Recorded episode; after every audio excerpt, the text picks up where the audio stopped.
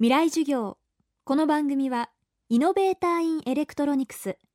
村田製作所の提供でお送りします。未来授業月曜日チャプト1未来授業。月曜から木曜のこの時間ラジオを教壇にして開かれる未来のための公開授業です。今週の講師はドキュメンタリー映画作家の佐々木恵さんです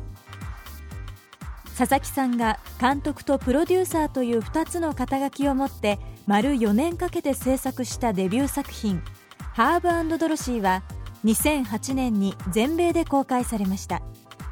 日本では去年全国50以上の劇場で公開され現在も美術館アートフェアギャラリーなどさまざまな場所で上映が続いています。映画「ハーブドロシー」の主人公はニューヨークのアパートに住む一組の夫婦。決して裕福ではない生活を送りながらも30年間でおよそ4000点に及ぶアートのコレクションを築いた2人の暮らしに迫ります。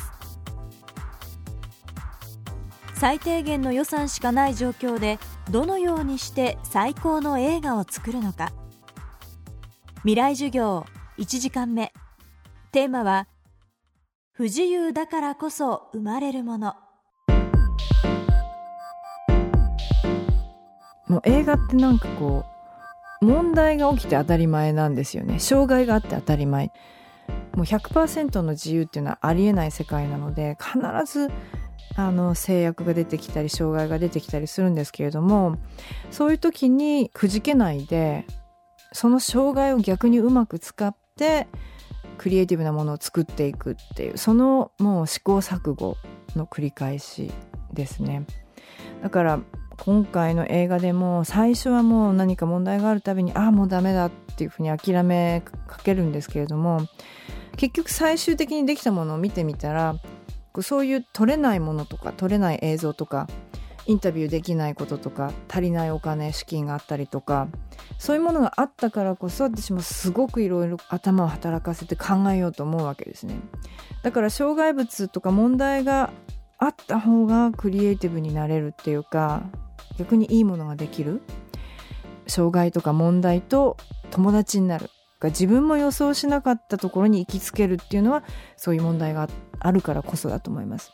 それこそあのフェリーニとかも言ってたと思うんですけれども彼だってもし好きなだけ時間もお金ももらっていつでもいいからとにかくできたら持ってきてみたいなやり方だったら彼は絶対映画なんか撮れないっていうんですね。まあ、私たちはそれフェリーニの何十倍何百倍っていう問題障害制限があるわけなんですけれども、同じことだと思うんですよ人間100%の自由があったら意外とクリエイティブになれないのかなと思います佐々木恵さんの映画「ハーブドロシー」は来月2月4日から2月10日までユナイテッドシネマ豊洲で上映されます。この番組はポッドキャストでも配信しています。ぜひ東京 FM のトップページからアクセスしてください。未来授業。明日もドキュメンタリー映画作家の佐々木恵さんによる講義をお届けします。はい。村田製作所です。村田さんいろんなものを一つにまとめるのが得意ってお聞きしたんですがはい。我が社の上層部の意見を一つにまとめてください。え？いろんな機能を一つの部品にまとめています。電子部品の村田製作所。未来授業。この番組はイノベーターインエレクトロニクス村田製作所の提供でお送りしました